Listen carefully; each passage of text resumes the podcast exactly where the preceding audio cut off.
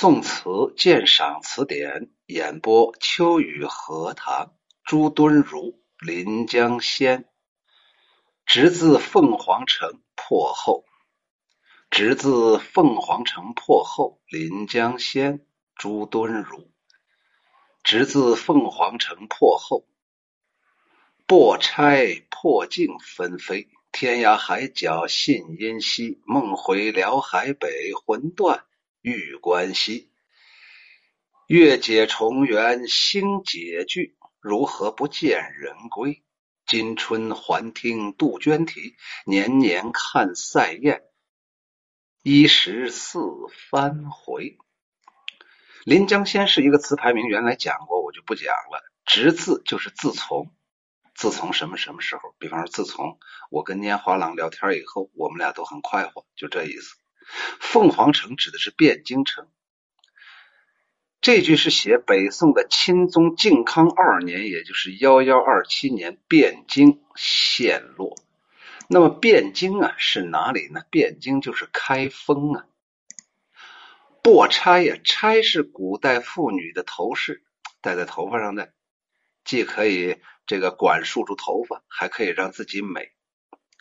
还有那种金步摇，我觉得那个想想都好。金步摇我在网上还查过，大概的样子就是，哎呀，一个簪子，然后呢下面滴了滴了一串小珠子，只要女人一动啊，那小珠子不能不能不能不能就动。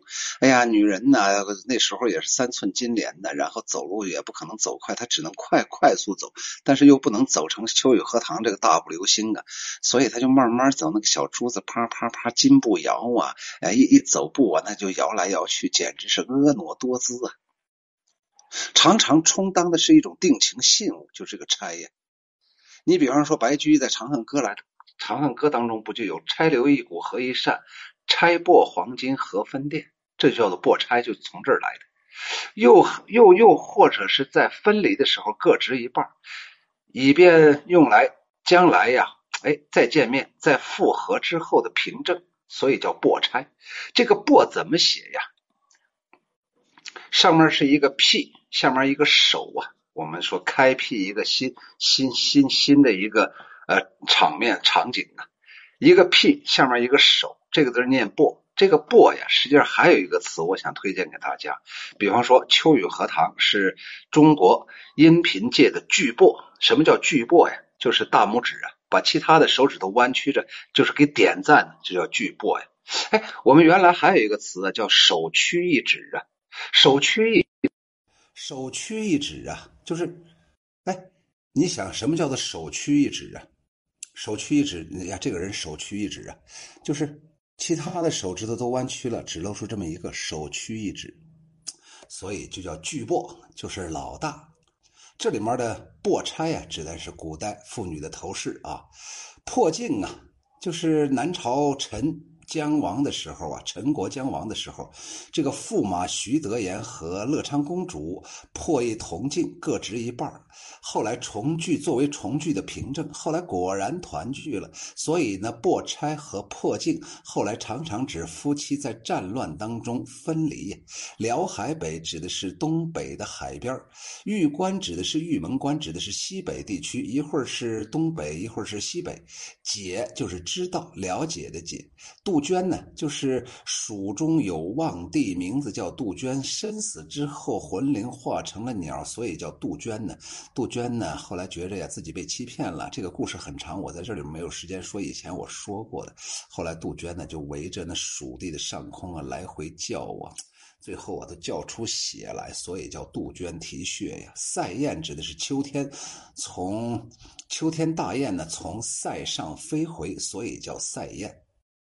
一十四番指的是看见大雁南归已经十四次了，那么也就是暗示着作者，呃，从北方到南方来已经十四个年头了。翻译出来就是：自从汴京啊被攻破之后，妻离子散，劳燕双飞，逃到了天涯海角的亲人没有了音信，常常梦回辽海北，夜夜魂断玉门关。残月知道团圆，牛郎织女，牛郎织女星也知道团聚，为何不见亲人归来呢？今年春天还在听杜鹃的悲啼，年年看鸿雁从边塞飞来，至今已经有。十四回了。靖康之变后的十四年，也就是一一四一年，词人翘首北望。想到了故国山河已经丢失多年，收复失地又渺渺无期，国仇家恨一起涌上了心头，于是就写下了这首词。词人借一位流亡江南的女子怀念流落远方良人的口吻，良人就是丈夫啊，描写了国破家亡的痛苦。上一阙呀，就写女主人公啊，自京城汴梁被金人所破之后，就离散对离散了的亲人的思念。直自凤凰城破后的一个直，这个字就点明了，自从城破之后，我至今思念我的良人，而这种思念又不同于七般一般的那种离别。它还包含着城破之后破拆破镜纷飞的惊恐和担忧。破拆和破镜就是离乱的象征，标志着一个家庭在战乱当中的毁灭，意味着恩爱夫妻被活生生的拆散。而纷飞则进一步点明，在仓皇当中各奔东西的彼此离散。天涯海角一信因兮，仅乘着纷飞这一句而来。进一步描写了亲人的分离，梦回辽海北，魂断玉关西，写出了女主人公怀念良人的思绪的纷乱。辽海与玉门关本来相距万里，一个在东北，一个在西北，这里是泛指，表明女主人公不知道良人流落何方，因而呢，梦梦魂呢也没有准确的固定的方向。下一阙就写女主人公翘首盼着良人归来，而始终没有回来，这仍然是朝暮思念的继续。而盼归不归，则更增加了女主人公内心的焦虑不安和痛苦失望。月解重圆，星解聚。对下一句的“如何不见人归”是一个反衬，“解”这个字用的十分妥帖。月和星本来是非常自在的东西，你人力根本管不着，无所谓知道还是不知道。但词人非得把月缺月圆、星散星聚的规律看作是他们知道。在圆在聚，这既有客观的依据和现实的合理性，又寄托了词人的主观意识，使之更好的对下句进行衬托。今春还听杜鹃啼当中的“还”这个字饶有意味，它暗示着往年此时正是阖家团聚，而今呢，只有自己一个人独自的听子规啼血，哀不待言呢。就是那种哀感呐、伤感呐，自不待言，不用说呀。年年看看赛宴，一十四番回，这两句结尾尤其耐人寻味，在内容上反衬出了词人的失望乃至绝望的哀痛的心境，在艺术上则呼应着上一阙的天涯海角和辽海北、玉关西上下贯通一气，结构显得圆润统一。全词笔调婉转，格调哀伤，词情凄苦，在动乱社会所造成的离乱的这种悲苦当中，重点描绘了一个家庭的悲剧，从一个侧面反映了人民的深重苦难。它无异于一曲催人泣下的乱世悲歌，感人至深，催人泪下。下来，秋雨荷塘再啰嗦两句。首先，第一个为朱敦儒写选的这个主人公一号点赞。他为什么不选李逵呢？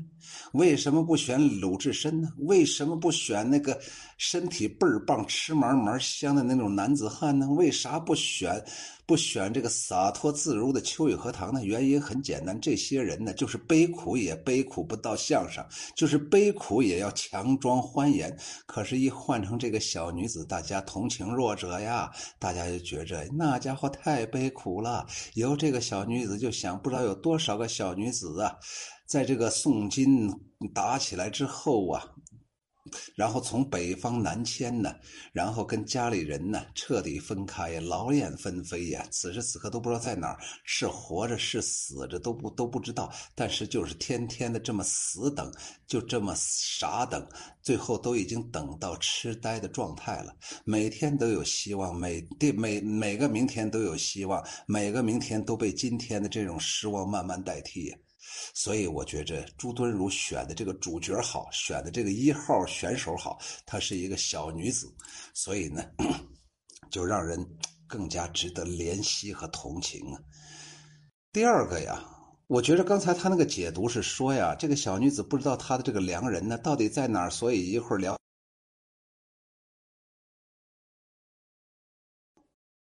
我觉得可能还有其他的意思，就是 很有可能啊，是他他表达的不是这么一个小女子思念，是是一个女子群体呀，思念团队呀。也就是说，这里面有的良人在这边，有的良人在那边，他由一个点给爆裂了，所以他说了好多好多人。当然了，你也可以说通过这一个小点，他能够影射一个面这都是可以的。最后啊，我想说呀。哎，这里面这个典故啊，用的特别好啊，叫做“破拆破镜纷飞”呀。这个典故啊，它具有这样一种好好处，它可以给你带来的那种浓缩，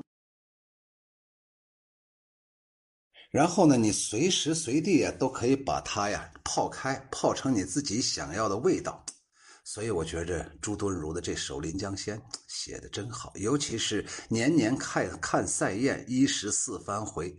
哎呀，十四年的折磨呀！而且这十四年还遥遥无期，也许下来就变成四十一年。《临江仙》直自凤凰城破后，朱敦儒直自凤凰城破后，破钗破镜纷飞，天涯海角。信阴溪，梦回辽海北，魂断玉关西。月解重圆，星解聚，如何不见人归？今春还听杜鹃啼，年年看塞雁，一十四番回。